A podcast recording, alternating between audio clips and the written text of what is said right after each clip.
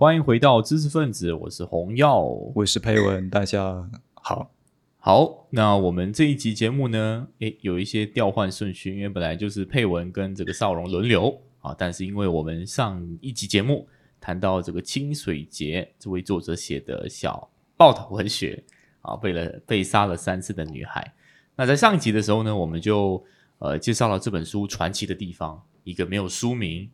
呃，这个隐藏的书名跟作者的这个畅销书，然后也谈了这个清水节何许人也。也谈了其中这个呃报道文学当中的一个主题啊，就谈到这个警察的令人折舌的这个作案方法。那今天呢，我们要继续来谈第二个主题、第三个主题，以及后续一些呃值得再拿来谈谈的一些部分。好，那配文好不好？就是在谈了这个警察的主题之后呢，对你来说，这个报道文学啊这部呃著作当中。还有哪一些的这些主题是你觉得很值得呃读者们或是呃读书人去去注意的吗？哦，今天呃主要会说的是呃一个很核心这个案件的主题，就是呃另一个主题，上一个是警察滥权嘛，对不对？是缺乏整个对跟踪狂的这个呃呃法理上面的系统的一个确认。对警察所整个行业所造成的呃缺失，好，那第二个就会是媒体审判的一个怪圈。OK，那若奈那之前上一次有朋友啊私下就问我的，到底我介绍这个被杀了三次的女孩是不是就是那一本文库 X？哦，其实不是，哦，那个文库 X 是呃他的另外一本书。哦啊，当然只是说那一部书里头的也会有提到这个案件，只是呃我自己由于阅读的那个先后次第，那我是个人是很呃会偏爱这一部。好，当然得待会今天给大家介绍的部分里头，我也会呃稍微给大家念一念啊，另外一本书里头的一些很核心，好能够呃反映清水节这位记者他本身这个记者魂呐。的一些自白或一些思考，那也我想，不论啊各位呃听友呃是是不是在记者或是媒体行业里头，呃无论你在世上哪一个角落啊，或者是哪个田地里头默默耕耘，好，我想呃清水节本身的一些思考和实践啊，都有令人神往和打动人心的地方。哦，所以呃，那回到这部呃被杀了三次的女孩这个呃这部书里头，那我这里的一个回到就是它的主题啊，第二个主题就是和媒体审判的这个怪圈呢。媒体审判的我们一般都知道，就是呃现在如果说有个案件啊，这个整个呃风向啊、舆论的导向啊、媒体的操操弄啊，引领着呃往这一个审判某个特定人士。一种呃完全不对等的这个发言权，这个整个资源不对等的呃可怕之处。那怪就怪这边是说，为什么这个案件里头会有媒体审判的怪圈呢？哦，然后上一次我们呃隐约有提到，就是整个报道的片呃的走向是和警察呃所释放出来的材料，直接让呃记者或是当时候报道这批案件呃这这个案件主要的这个媒体。他们没有呃反省力，所以警察给什么料，好啊，他们就怎么报啊，所以就才形成了这个问题。那这这里的问题就是说，呃，上个礼拜我们就提到嘛，红要我们这个警察有那么荒唐，那我觉得正常的一个读者就很纳闷，说或者听友就很纳闷，这么荒唐的警察，怎么可能只有清水街？呃，这个周刊记者。他会呃才留意到，然后又经由他呃揭露出来呢？这这你一般人就会有这个呃疑问嘛，对不对？嗯，只是说我在作为一个读者，我在阅读这个书的过程当中，很早你就知道事情可能有一个很很关键的一个原因。呃，一早一早的，也如同这部书的中译呃本里头的。记者就报道报报道者的记者给的导读里头就有提到说，日本呢，它有一个很特殊的呃机制，哦，他们有一个记者俱乐部，OK OK，它不是一个呃法定的俱乐部。嗯 OK，不是，就是说，呃，你你你一定要进去，你才能做记者。只是说，它会变成个业界的一个好像委员会这样。嗯哦，那它的功能就是，呃，可能会有一些内部的合作啊啊，但在这个案件里头，它直接引人诟病的地方就是这个制度、哦，呃，就会造成说每一次啊，警察要有对外发言，那他就会优先呃跟这个记者俱乐部的成员，呃，这就是你如果报馆如果是隶属这个记者俱乐部，嗯哦，那你就可以会受邀进去。那如果你不是，比如说你是二三流的，你是小报，你是网红啊、当然那个年代没有网红嗯，OK 啊，或者是你是独立媒体，那你就会被呃排除在这个呃最核心的记者招待会。所以你会发现这里警察跟媒体或新闻界它的这个关系，你会觉得有一点怪怪的。它和我们一般在别的国家所设想到的那个呃关系可能不太一样。你会设想到说，哎、他们好像应该要是要一个比较呃不是那么友善，或者是不是那么紧密相连的地方。这边的嗯紧密相连体现、体现在哪里啊？比如说有的，比如说他会直接呃，如果像清水节啊、他是被拒绝不能够进去这个记者招待会的，就警察不让他进去。然后甚至要案件实在是很很大了，闹得很大了，那么有足够多的小报或者足够多的非成员嗯记者向他们施压，那你才他们才办第二场。可是他办第二场的时候，其实记者招待会的这个组原本的成员，他们已经拿到风，然后他们已经进行下一步报道了，他们已经进行下一步作业。那如果你是，哎，你不是这个成员，你的这个掌握的信息是二手或者是第二步的。嗯啊，甚至是警察就不你去报道，比如说你要去扣这个警察，所以你比如说你质疑这个整体的风向和报道风向是不对的，嗯那你就去问这个警呃警察，警察就问你是成员吗？拿证件来看一下啊，你拿不出来，他就不理你啊。，OK，哎，所以嗯就是说，记者你是不是这个呃核心的俱乐部的成员，他会他会直接影响到你的呃取材的速度，你能不能够取到足够的材。呃，所以这个机制在这个呃呃也决也注定了说，也决定了在这个报这个案呃这个呃统统川案呃报道之前，OK 之后或之后呢，开始有比较多记者会去反省这个关系，然后会写比较多，开始会有比较多批评警察或监督警察的报道出来，在那这之前是比较少见的，所以清水节它特殊的地方是在这边。嗯哎，对对对，那呃，所以你我们要讲，就是说这件事情，你也不能够讲说，呃，媒体就是好像他就是整个呃呃帮这个犯人这样，不是的，不是这样。但是就是说，呃，由于这个记者俱乐会跟呃造成了记者或媒体界跟警察的关系，它是比较不是那么剑弩拔张，不是那么。的，我看你，你看我，互相监督的。所以呢，一旦这警这个案件出了问题，那记者可能缺呃，记者或者是呃主流的整个媒呃舆论界，他就没有足够的反省力去发现这个问题。所以我们看到、就是这个第三十四面，就是一开始清水节呃后呃看到了这个报道后，这是很怪异的哦，就警察记者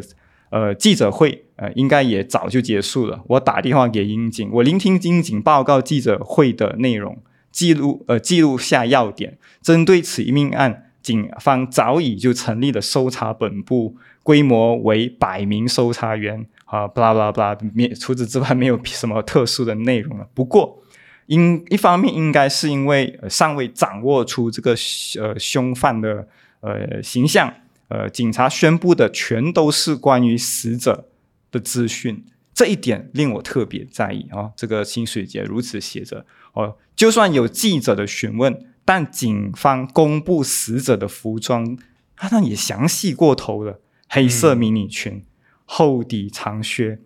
呃，Prada 的背包，Gucci 的这个手表等等。嗯，OK，就这一开始就不对劲了。然后，但是记者就是那些报道事件的记者哈，就他的同行，呃，就对此没有太多反省，就完全警察为什么料，他们就怎么报。OK，所以呃，继续写哦，就是呃，清水清水节继续写，一直要到更后来，我才发现原来这些信息是出于特定意图公开的。当时我只是以一个学生来讲啊、确实有点招摇。我是一个普通的大叔，听到呃 Prada 这些招这些名牌，就忍不住会这么想。哦，清水节在这里，他也没，他也很坦率的向他向我们公布说，他第一反应，诶，好像也确实很容易就接受这个印象，证明呃，一般呃，他作为一个普通的中年男人、o k 一个一一个普通的大叔，哦，对学生有确实有这种女学生有这种刻板印象，他也很坦率的在这里向我们自白。嗯 OK 啊，但是就是也我要讲的就是说，一开始这个案件就有些不对劲、不对劲的地方。OK，过于详尽的这个被害人报道。呃，那我们知道这个案上如上次我们所讲的这个案件，并不是因为警察的消极怠工跟有意的把整个操舆论的操弄转摆向，所以呢，呃，这个报这个调查不是那么的顺利的。嗯 OK，所以呢，当一个月之后，哦、或呃大概是呃一段时间之后呢，呃没有这个案件没有更加多的细节。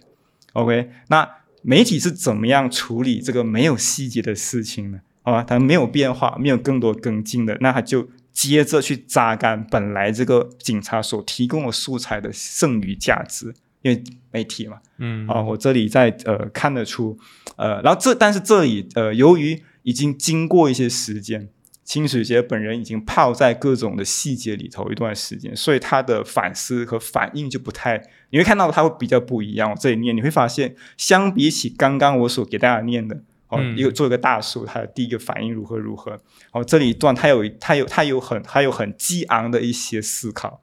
哦，案发过案发后过了一个月，市井即将从晚秋步入冬季，报上以统川女大学生命案经过一个月，毫无重大线索等标题小篇幅刊登在一隅。另一方面，晚报啊、周刊啊，我们知道这些这些报纸都是，它就比较他们会比较呃，在这方面比较不克制一点哦。再次出现耸动的标题，就我读到的来看，那些报道全是与命案毫无关联、大书特书被害人隐私的内容。查不到查加害人的案件，报道的中心经常就会偏向被害人。嗯。这一点是重点哈，就是你没有东西，但你要继续消费这个案件，那就在原有的基础上面继续去榨干，去呃弄东西出来。嗯。OK，这个标题这里扩它扩标题了，两个标题，一个是曾经呃坠入女呃酒驾的女大学生啊，还有名呃迷恋名牌，扩的不是标题呃一些关键词。啊嗯，往下我们就会看到清水爷他有一些比较丰富的具体的思考和不高兴了、不满意了。嗯哦，像这类显然偏离狮子本人形象，狮子就是那个死者的报道也很多，虽然也只有短短两个星期，不过狮子确实曾在提供酒类的店家工作过呢，提供酒类的店家，而不是那种场所。对吧？嗯好，呃，那我就接着念，它有 Prada 和 Gucci 等呃呃名牌用品，确实也是事实，但这些事实却被过度的放大报道，令人咬牙切齿。用的字眼非常的呃激烈了哈、失之是在朋友的拜托下才去打工，想辞那也辞不掉，所以工作了一阵子，而那地方却被写的像是什么色情场所，甚至有媒体说啊，他就是在那里和他小的前男友哦，就是那个呃恐怖情人小松认识的。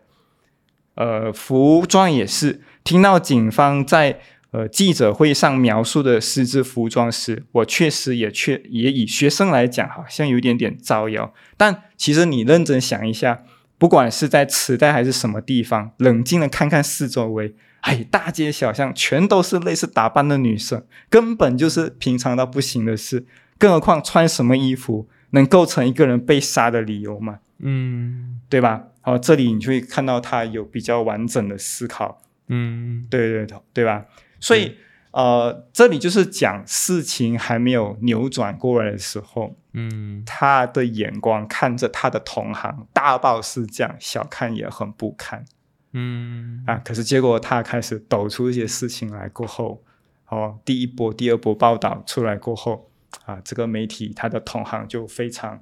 非常他也让他看不过去了。他用他的原话就是说，主流媒体那种翻脸比翻书还快的态度，只能够令他瞠目结舌。嗯啊，所以就是说，他作为一个呃记者，他呃，尤其是他总是领先人别人很多步，嗯他的视角来看这件事情，他就会看到很多呃他受不了的地方。然后我要我这里要讲的就是说，嗯、记者或是媒体掌握呢整个舆论风向的能力很强，或者是根本就是舆论是很一个非常核心的场域的这个根本所在。那只要缺乏反省力，警察问你什么你就问，呃你就报道基本事情就会变成这样。这就是我讲的第二个，呃，第二个主要的和主呃母题了。嗯嗯嗯，是我确确实啊，我觉得要很像你讲的，有一些东西就是有一些人就会把记者当做是翻译机器一样，就嗯，我我没有立场去讲任何人啦，但是其实嗯，确实有很多的一些话剧或是事实跟观点，如果你没有办法做一个区分的话，那其实你就是很有可能会顺应某些有心人士的一些说法，那它其实本本质上就蕴含一些自己的议程在，对对所以我也不晓得你你怎么看，他们是他们是为了要迎合呃建制，所以就特地配合，还是说其实也没有这样的自省能力？我就我觉得倒不是说讲到呃白一点，就是很像警方出一个，因为我以前做过记者，我知道，就是他们会有一个 statement，然后很多人就直接拿那个 statement 就换一点词句，然后就播，就刊登出来。那你在现场会有没有遇到一些比较有反省力，然后会咄咄逼人、喋喋不休，不让大家完成这场记者招待会的呃少数人？多少然后大家后面就会说、啊，这个人怎么不要让我们放工？问什么问？会不会这样？我我觉得这种嗯是在这里，我觉得不倒不是说主要去呃、嗯有意识的去去去去帮警察做坏事，嗯，但就是这一种啊交差心态。嗯，对吧是，所以我觉得嗯确实就是这个清水节是蛮蛮厉害的人，而且他是一个周刊记者，就有点像小报记者是吧？那那不是不不更应该是往那种更耸动啊、更挖料的方向去？结果他是反而是反其道而行的，可能就来到了呃，你在这个呃文案当中有写到第三个主题，就是他真正令人肃然起敬的地方。对对对，就是如同上个呃上一集哈，我们嗯就有提醒大家说，呃，这个案件为什么有那这个案件有相当多呃戏剧戏剧性的地方哦。嗯其实其中之一就是警察呃很荒诞，很荒诞，记者很荒诞。嗯 OK，结果这个主角哦就是当事人清水杰先生他呃明明就只是一个呃小报的一个周刊的记者，结果他没有什么没有警察的这种资源嗯。和和和方法和技术，结果他比警方先先先提前锁定。哦呃基本上能够破案也和他有很很很直接的关系。嗯。哦，所以到底是什么样的原因？到底是他作为一个记者有怎样的一些特质，哦，使他可以呃成就这样的一个呃奇功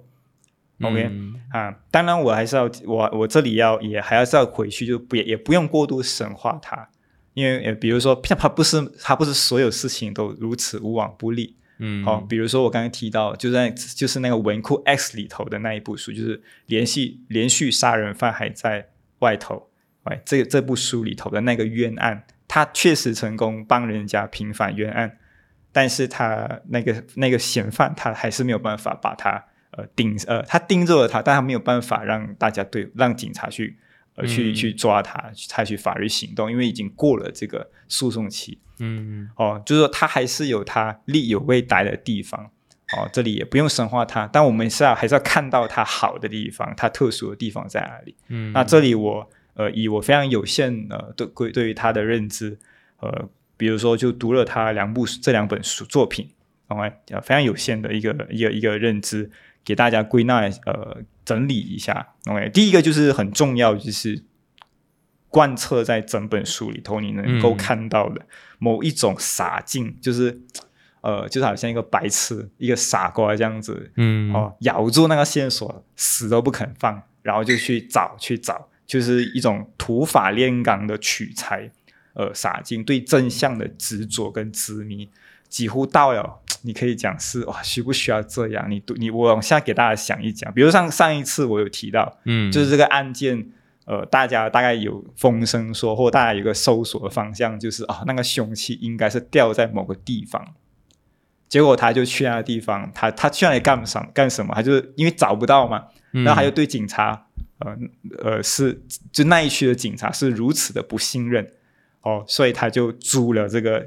呃金属的探测仪，OK，哈就是他其实只是个记者，但他其实这个工作其实不是他的工作，是警察的工作。哦，然后他也很意外的发现说，去到那里，呃，跟街坊的这个交谈，才发现哈，原来警察根本就没有在那里找过。嗯，那当然，当然就很很很生气啊！这但这上次我们提过，那我自己再提，比如说，呃，大家都是根据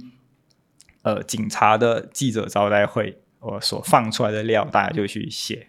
那那他做什么呢？他就跑去案发现场，希望可以在现场找到一个目击者。嗯哇，这个，那你看，嘿，这个就很老派的记者，他就哦，那里有事情，那我就去那里，然后我就去找看有没有目击者。嗯，那他就呃还呃顺藤摸瓜，比如说哦，那我就去找一找吧。然后呃，受害者班级的这个通讯录啊，展展开地毯式的这个电话访查，你就觉得这个记者好像很得空。那这个明明就是我们看呃侦探小说里头这些侦探呃要做的事情，那结果是一个记者在做哦。然后最后呢，他也也不负我皇天不负苦心人，倒还给他呃遇到一些很关键的联络人跟线人。那线人显然是呃死者的身边朋友，领教过那般骚扰犯跟跟踪跟踪犯的手法和厉害。嗯所以好像惊弓之鸟一样啊呃我们约个私下见见面的地方，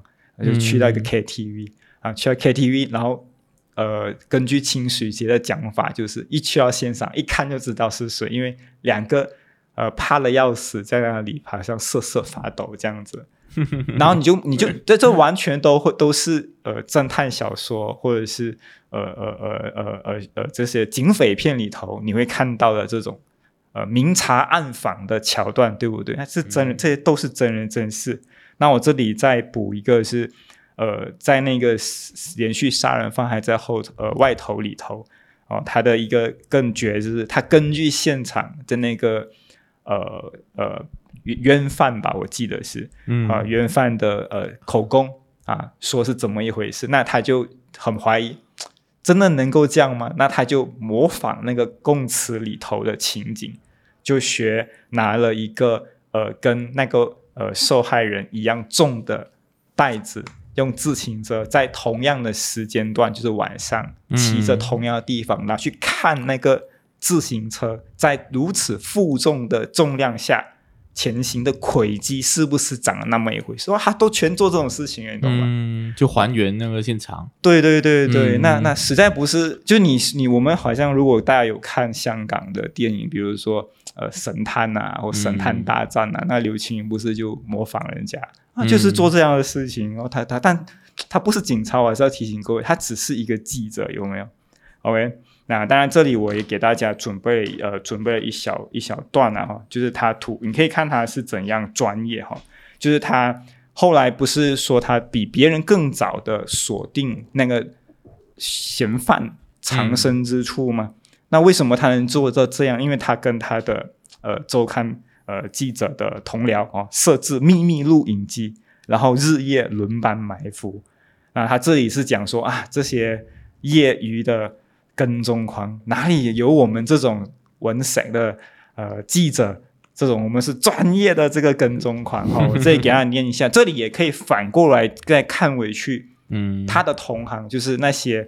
呃等着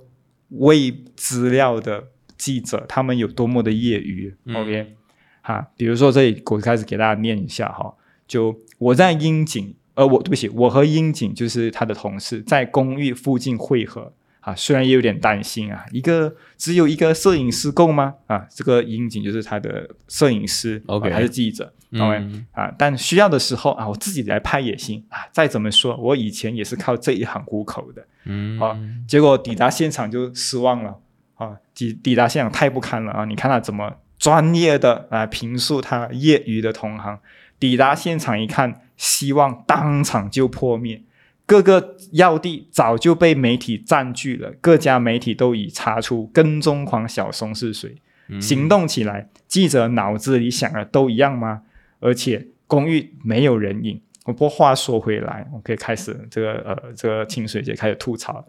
这样说虽然有点没有口德，但这些媒体的监视手法也太粗糙了。把这个色旗包起来，就以为以自以为已经隐身了黑色专车，一看就知道是有问题嘛，对不对？好，呃，在这大型车顶架的电视台厢车型，OK，毫无掩呃遮掩的车窗，一看就知道这车子里坐了好几个人，甚至还露出摄影机，完全就是外行人。对方可是犯下那么多恶行，却不留半点证据的跟踪狂，如此拙劣的监视，对方怎么可能现身？嗯啊，当然他这里就是说啊，呃，不过呃，监视是基本呢、有些摄摄影师一年三百六十五天就是专门监视，为了不被人发现，我们会用尽一切手段。这里是我们吃饭的绝活啊，就不一一跟大家交代。不过，如果对方是跟踪狂，那我们以某些意义来讲，就是职业的跟踪狂，一对一 PK 啊，嗯我有自信啊，不会落败，对吧？好，这个所以这就是他很呃，你可以讲他很他很呃执着，嗯，那他也很专业呃，很土法炼钢的有某些技术。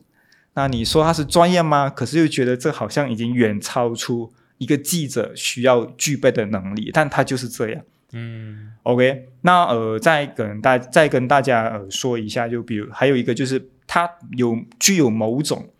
跟权威对杠的这种傲骨，嗯，就比如说在呃刚刚我提到的那部呃文库 X，就是连续杀人犯还在外面啊、这部这部这部文库 X 里头。嗯，OK，它里面有一些呃自白，OK，呃很精彩，就是你看过一次，你大概就会有一些印象，比如说呃鲜少有记者或大媒体会报道刑事案件的冤案。OK，、嗯更没有记者会去追查已经经由法定定验，就是说已经确定了判刑判下判下去的案子，因为那样的报报道其实等着等于是对跟国家对杠。嗯 OK，你逮捕嫌犯的警方、起诉的检察官、做出判决的法院，那这完全就是跟他们作对。那嗯但是清水节和他后来工作的地方的呃的整个机构啊，就是就是有这种傲骨。OK，那这也是记者很重要的本质的。我们我们过去嗯打辩论也好，我从小上公民课，呃呃，嗯公民知识里头，我们嗯总是会说啊，记者就是无冕皇帝，对吧？嗯就是的第四权。啊啊，然后人民自己自己还要得是第五权啊，诸如此类，就这种跟权规、权呃权贵、权威的某种对抗啊，这种傲骨你会在他身上看到充分的体现。OK，但又不只是说掌握这国家权力的这种权贵而已哦，他还会站在整个逆风而行。哦，所以他有某，他有第三个我整整理的是说，他是有某种站在少数人的一种呃姿态。嗯 OK，那当然这个红药不懂听了会不会觉得啊，佩文又来了？佩文总是对这种呃站在少数的姿态呃的一种这样的、嗯这样的一个呃人而感到呃着迷。对我就是我就是会这样。OK，、嗯啊，那这里也念一段。OK，就是呃对一位呃这是这么写的，对一名职业的记者来说，采访及报道当然是工作。那么也有会也也有人会想，只要付出对得起薪水的劳力，其实就够了啊。刚刚我们提到嘛，嗯啊啊，但是我的想法就稍微不同。呃，记者要追查谜团，追究真相，前往现场拼命询问那里的人，聆听他们的话语。那有可能是被害人，也有可能是死者的家属。这些人的灵魂受了伤，变了变得极为敏感，曾经被媒体伤害过的人更加是如此。而我们应该要做的，不就是设法贴近他们的灵魂，聆听他们细微的声音，然后为他们传达出去吗？权力和头衔发出的怒吼，不必理会啊，也会有传遍整个社会。但微弱的声音就不同，微弱的声音无法传到国传到国家和社会的耳中。我认为，成为这个桥梁，或许就是我们报道者的使命。好，我这里略过一小一些地方，然后啊，往下是这是这句这整段的这个断言。对于微弱的声音要聆听，对于响亮的声音要心存要心存质疑，必须随时的去思考，报道是为了什么，该怎么报，哦，那样才行。嗯，哦，这整段几乎就浓缩了他对呃这些事情，哦，你能看到他的思考在后面。嗯啊，所以呃，以上就是我如果我们不去讲其他原因，就纯粹讲说。清水节这位记者先生，他本身有某种职业的坚持，某种职业的素养啊，可能也就这就这三点，我就跟大家分享一下啊。理解理解。好，我觉得有一些，因为包括你在里头有写啊，包括其实当然不要神话清水节，他的，我觉得从就是虽然说外界环境很糟糕，但是呃。有一个可以允许他跟资助他，还派一个摄影师让他去发现、去做这个调查报道的公司也好、上司也好，也是很难能可贵的啊。最起码他没有逼他说：“你给我挖那个料，他到底那天穿了什么颜色的呃衣服，或者是有没有绑马尾啊，等等等等的。”那那也是很难得的一件事情啦。对对对，这这也这也是，比如说他上司在里头，呃，清水节也有给他一些篇幅。是啊，对，然后他们还去还真聊过。哦，比如说刚刚红耀就马上想到说，哎，他上司有没有问过？他还真问过，然后还真问过。这里也给大家讲一下，就啊，就清水节不是叫呃叫呃清水，呃就清水节，OK，那上司怎么叫他？就叫杰地，那就讲 J D，讲有点像英文名字这样哦。啊，总编。以没有人能够模仿的独特独特口吻叫我，OK？我觉得一个已经年过四十岁的大叔还可以叫什么杰弟，太那太太奇怪了。那他就问他，哦，为什么我们不这样写这样的报道？因为他也意识到了，全部的周刊都是往哦清水节很不喜欢的那个方向去，嗯，哦，到时候眼下也没有什么线索，哦，然后清水节就开始呃说很多啊，那最后那个那个。那个呃，这么是这么段，这这么写的。三本总编这个人有点奇怪啊，他把我从摄影师提拔成记者，然后将不少大案子交给我。结果他不仅把我冗长的解释听到最后，就是让就让他说说啊，我这里已经跨了一整面一整面了哈啊，还让我继续采访此案，那我就交给你了，好好干。OK，那这是就轻言。呃，短短几个字罢了哈，可是你会看到，呃，清水节把他整个形象，呃，就弄出来，甚至是这个案件，呃呃，报道终于尘埃落定过后，他就去找这个总编，嗯啊，说啊，老总，我终于搞定了啊，我不用辞职了。他讲，然后这，然然后很意外的是，那个总编说，就就是这个这位这位总编说啊，不只是你辞职，我如果不成的话，估计我也得走。好，所以所以这个上司也很，就如同刚刚洪耀有洞察到，就是说，呃，不，这这个公司这个上司，好，呃，给他足够的空间去发挥，这也很重要。是，嗯嗯，理解。我们可能也可以聊聊一下啊，聊到这样子类似的素材的时候，诶，这边有好多电影的名字，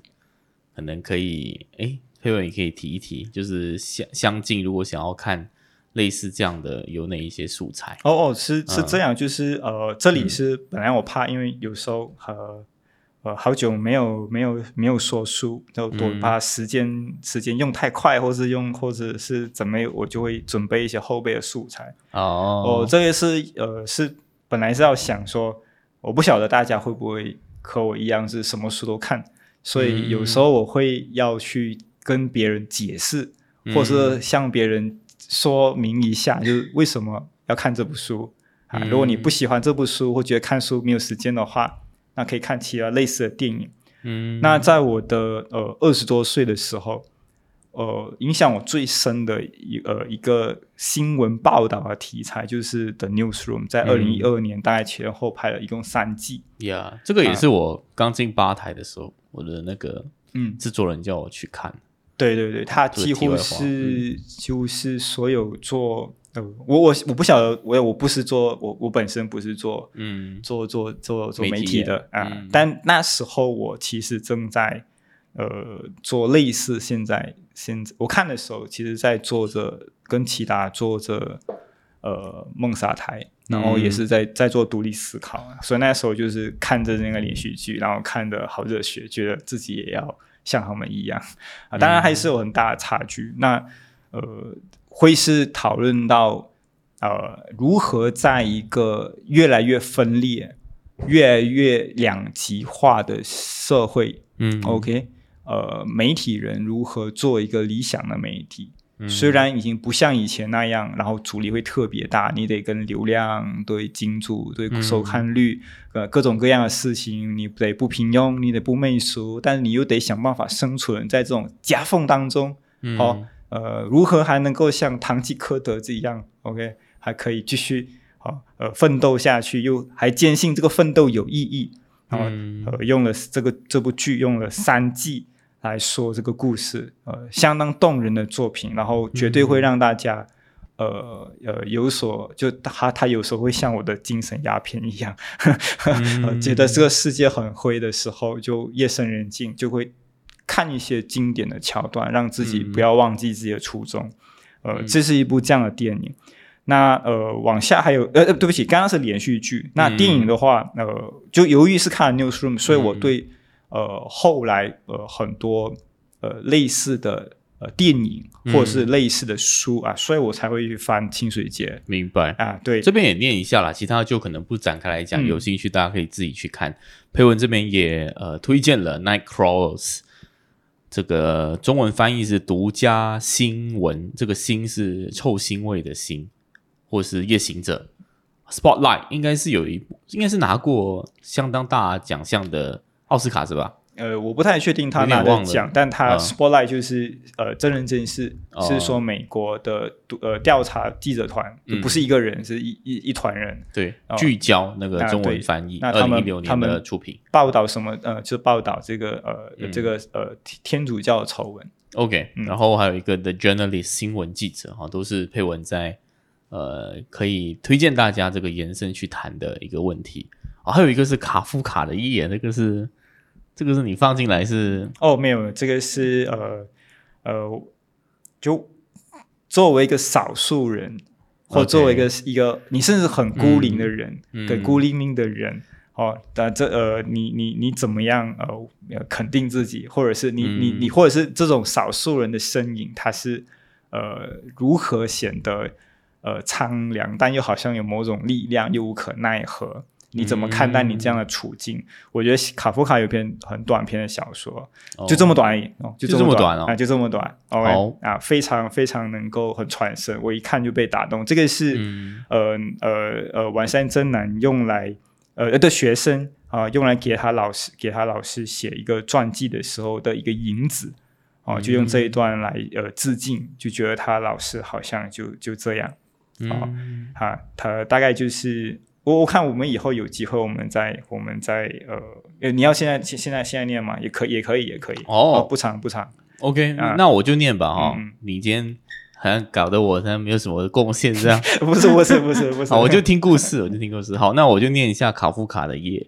呃，夜幕低垂，就像有时低头沉思一样。夜幕紧紧的闭合起来，四周睡的都是人。一个小小的花招，一种毫无道理的自我欺骗。他们睡在屋子里，睡在牢固的床上，睡在坚实的屋顶下，或深或卷睡在床垫上，睡在船裆上，睡在被窝里。实际上，他们是聚在一个荒凉的地区。以前曾有一次，以后将还会这样：一个露天营地，一望无边的人群，一支大军，一个民族，头顶冰冷的天，脚踏冰冷的地，在站立的地方就地卧倒，额头枕在胳膊上，脸冲着地，静静的呼吸着。你醒着，你是哨兵之一，你从身旁的故事堆中抽出一根燃烧的木棍，晃动着它，找到离你最近的人。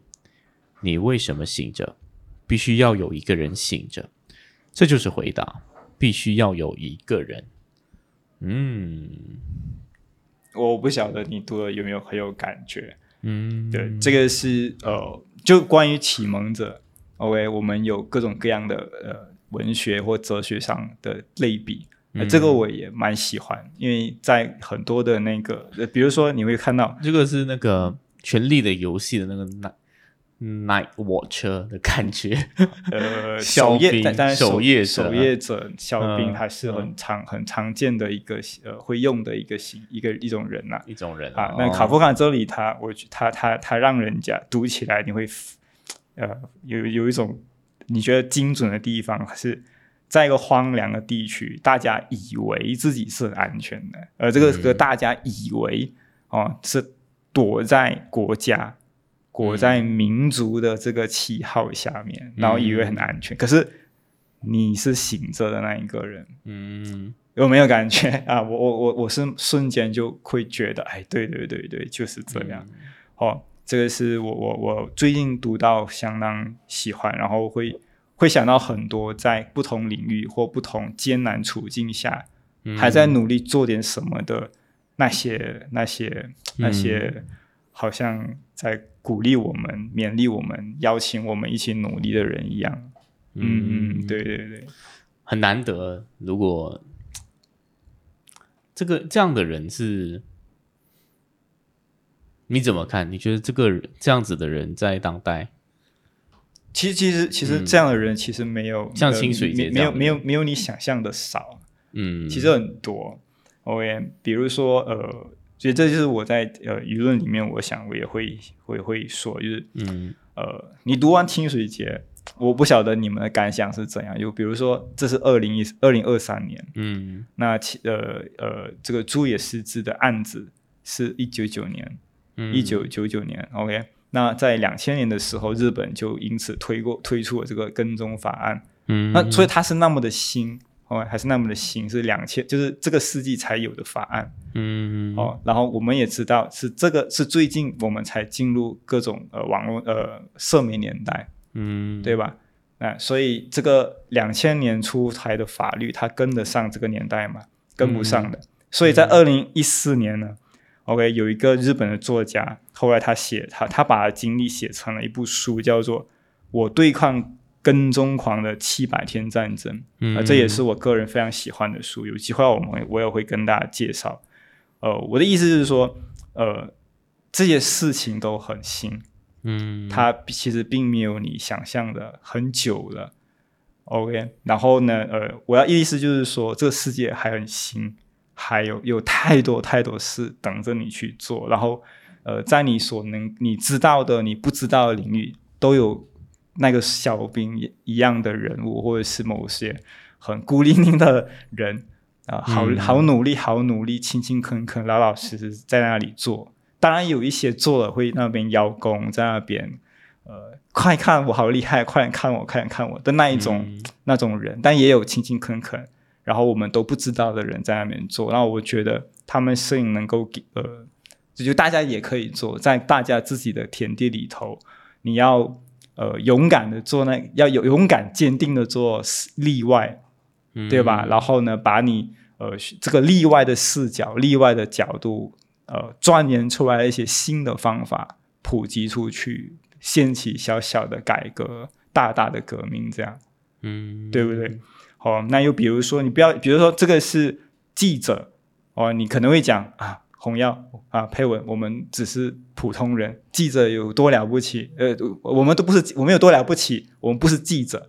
OK，可是你不要忘记，比如说在美国长长岛的连环杀人案里头，逼到那个警察把当地整个好像连环杀人犯的后猎狩猎场一样的那个坟地爬出来的，不是警察，警察也是轻轻菜菜做工，是谁逼到警察呢？就是普通的一个大妈，一个普通的大妈，因为她的孩子失踪了，警察不给她办，不给她认真查案，然后她就去逼那个警察，天天去干叫那个警察，然后用各种各样有创业方法去逼他，结果呃还是找不到，但是意外的就在打把当地的一个连环杀人犯，呃杀人案件给掀出来，这是真人真事啊，也是有一部电影啊，就是失踪的女孩，美国长岛连环杀人案，大家有兴趣也可以去看。好，那还有就还有另外一个影响我也很大，让我很震撼的，就是美国呃内部警察内部对连环杀人犯案或对呃强奸呃报案的各种呃呃呃不作为，嗯，哦，也也是有调查报道，也是呃这个案件的这个案例则是有警察内部很认真的在促成各种改革，然后也有外部好莱坞的明星怎样知道这件事情。呃，由于他的演艺生涯的关系，那他知道知晓了这样的事情，那他就用各种各样的方法去呃处理它。我的意思是说，在世界各地啊，日本、美国啊，我相信马来西亚当然也有，那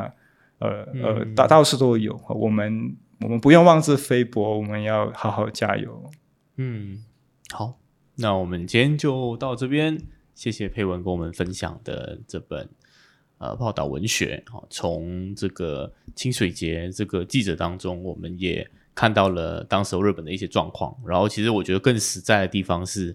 呃，这份努力它最终有推动到某些改变。然后这件事情，佩文也提醒我们，这个你不需要是特别的人物，但是你的努力，呃，或大或小，其实都会影响某些事情。好，那我们今天就分享到这边，谢谢大家的收听。哎，谢谢大家。好。